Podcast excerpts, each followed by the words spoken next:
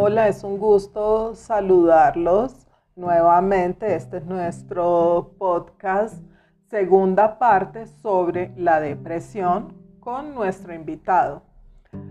Un gusto saludarte nuevamente y agradecer tu colaboración.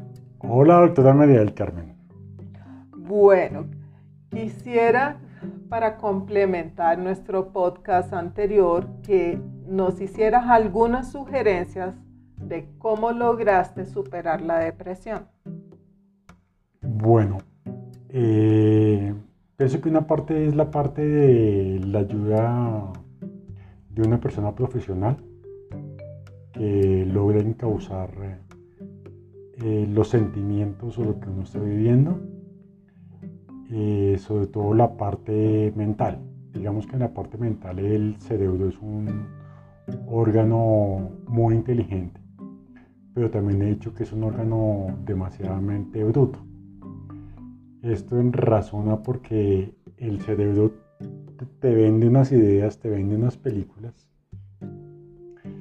eh, te lleva a tener pensamientos y sobre esos pensamientos que te da el cerebro, eh, muchos de ellos son erróneos, pero terminan eh, haciendo que cada vez en la interpretación que haces estén ahí. Eh, digamos que eh, esos pensamientos son tan recurrentes que pueden permanecer todo, todo un día y uno los va alimentando con una parte de uno. Entonces, en este tema hay que trabajar dos aspectos. Uno el aspecto terapéutico y otro el aspecto de qué puedo hacer por mí.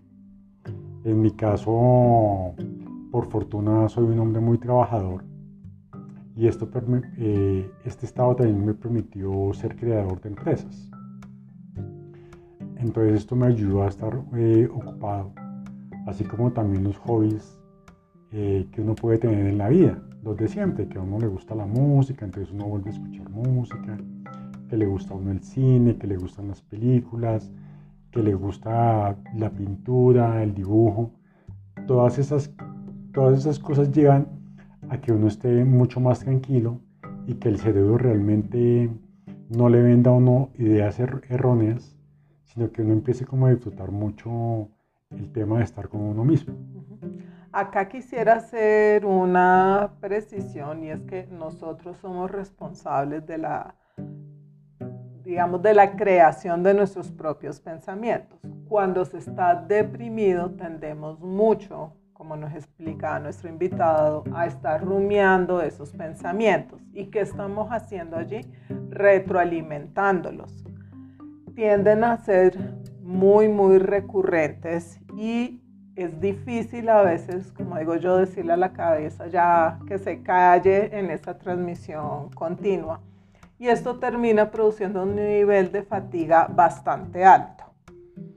Eh, retomo también otro aspecto muy importante y es no abandonemos aquellas actividades que para nosotros son placenteras. Como acá nos decían, el ver películas, pintar, cocinar, trabajar. Así en muchas ocasiones sintamos que nos cuesta. A veces uno mismo tiene que empujarse un poco para sacar las ganas de realizar cosas. El peor sitio para estar es acostado en una cama viendo televisión todo el día. Eso no ayuda a relajarse, eso tampoco nos va a hacer sentir mejor. Es sano que cambiemos de ambiente. Ahora, a pesar que estemos en pandemia, ojalá aprovechemos los distintos espacios que tenemos en la casa. ¿Qué aprendiste de tu depresión? ¿Qué aprendí de la depresión? Aprendí lo humano que, puede, que puedo ser. Eh, pero lo más importante que aprendí fue amarme a mí mismo y no depender de nadie para mi felicidad. Eh, digamos que eso hace que mm, tú mismo inviertas en ti, que tú mismo inviertas en tu tiempo cosas para ti, hagas lo que te gusta, eh, hacer como un mundo para uno, sin ser exclusivo de lo que pasa en el mundo externo, pero sí me permitió reencontrarme con muchas cosas que estaban ahí en mí, pero que ya había olvidado. Entonces volví a retomar temas como la música, que en algún punto de mi vida pues fue fundamental, eh, lo mismo las artes, la pintura. Eh, yo ya había olvidado muchas cosas de esas y las he ido retomando. La cocina también es un factor importante, porque hace parte del cuidado de uno mismo. Entonces, eh, digamos que antiguamente yo dependía mucho como del exterior para mi felicidad. En este momento dependo de mí mismo para mi propia felicidad, independientemente del mundo externo. Creo que eso es un aporte muy valioso. ¿sí? La felicidad, la tranquilidad, depende de nosotros, ¿sí? El querer construir. Cada uno de nosotros percibe el mundo de una manera distinta. Entonces, si delego a los demás mi concepto de felicidad, pues probablemente no voy a ser feliz.